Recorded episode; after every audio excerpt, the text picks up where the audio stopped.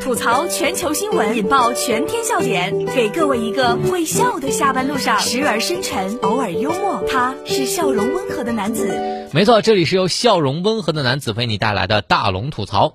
碰瓷儿碰出了新高度，男子假装过马路碰瓷儿，四车被拘。这是来自人民网的消息。十二月二十七号，辽宁大连一个男子佯装过马路，以蹭车的方式先后碰瓷儿四辆车。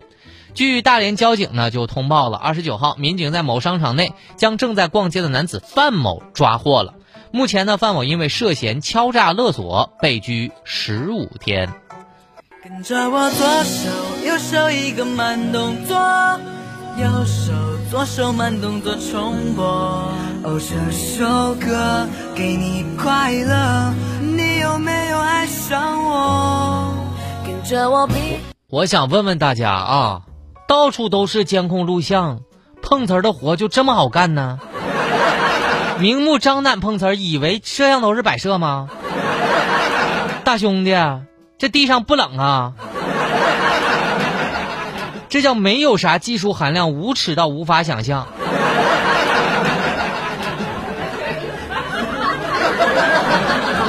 让我想到了以前我问过吴楠一个问题，我说吴楠呐，这些人呢？怎么就这么明目张胆的碰瓷儿啊？哎，你说这个碰瓷儿需要点什么要点呢？吴楠就说了：“这你还不懂啊？那当然是专挑贵的车碰了。”于是有一天呢，我就在马路上，我就想这些碰瓷儿的人到底是怎么想的？我就看着马路上那个疾驰的价值几千万甚至上亿的车，我想了好久，还是算了，毕竟车速太快了。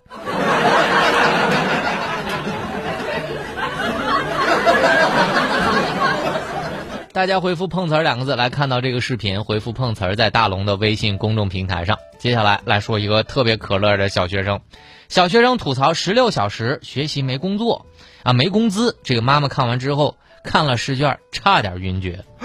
这是来自《北京日报》的消息。杭州的一位妈妈呢，最近呢班主任就发来了一张女儿品德课期末考试卷的截图，我看了要晕厥了。原来呢，孩子期末考试卷给老师写了一条建议：老师，我们每天学习十六小时，没有一分工资，要老师没日没夜的上班，还没工资，你们是什么感受？所以我认为成分可以等价交换，老师少布置点作业，我轻松，你们不就也轻松了吗？这孩子怎么说的有点道理呢？那只是一场游戏，一场梦。不要把残缺的爱留在这里，在两个人的世界里，不该有你。啊，为什么道别离，又说什么在一起？如今虽然没有你，我还是我自己。孩子。这也就当一场游戏一场梦得了啊！我跟你说，你是没工资，可是呢，你爸妈赚的钱几乎花你身上了。小朋友，等你长大之后，你会发现还是这个时候没工资好一点等你去赚钱的时候，日子真难。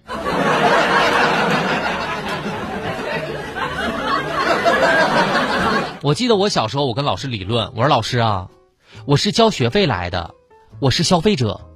凭什么我得听你的呀？然后被叫家长，之后是男女混合双打。但是，一大龙来看哈，能说出这样的话，还是作业确实留少了。老师，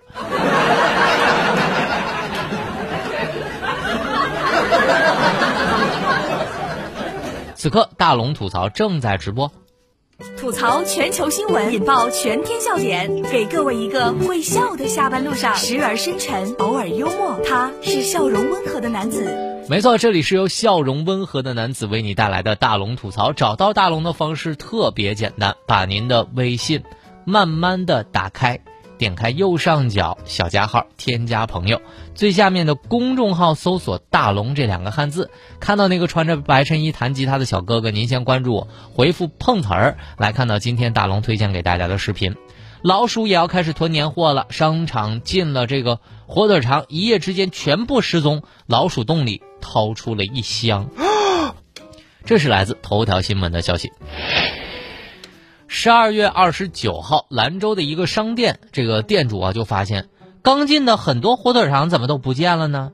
这大家呢将仓库的这个货架都开始搬开，发现了一个老鼠洞，竟然用这个火钳子呢从这个勾出了很多一箱火腿肠，还有泡泡糖，还有瓜子儿。这店主就说了，快过年了，老鼠也知道囤点年货了。老鼠傻傻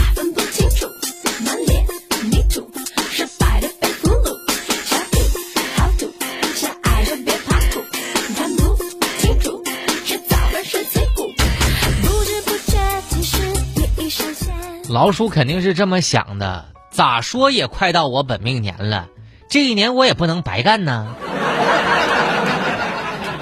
你们是不是汤姆派来故意整我的？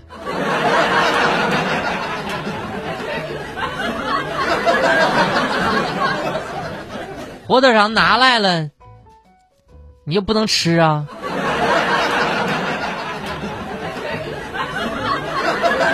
你们这是断人家老鼠的人生后路啊！这这老鼠也确实厉害，偷这么多，是还要准备走亲戚啊？辛辛苦苦一整年，一朝回到解放前。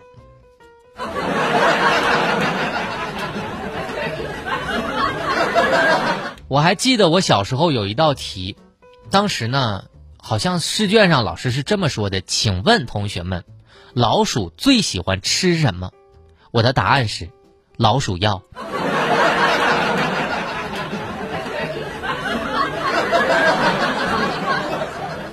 最后的时间来分享一条温暖的新闻：致敬男护士喝葡萄糖坚守手术台。这是来自央视新闻的消息。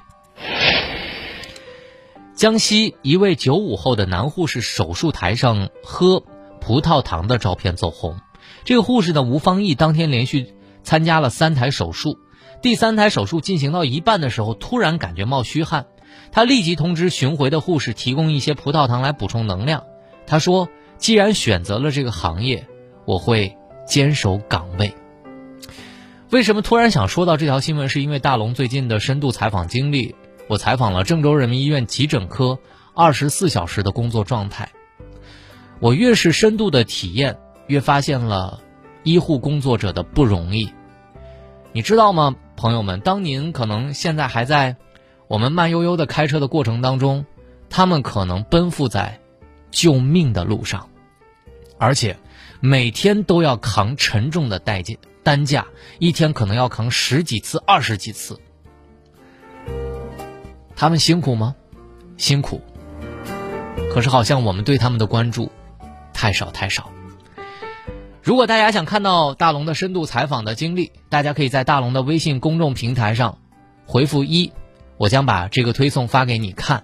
希望能够你转发到朋友圈，让更多的人了解他们。把你的微信打开，点开右上角的小加号，添加朋友，最下面的公众号搜索“大龙”这两个汉字，先关注我。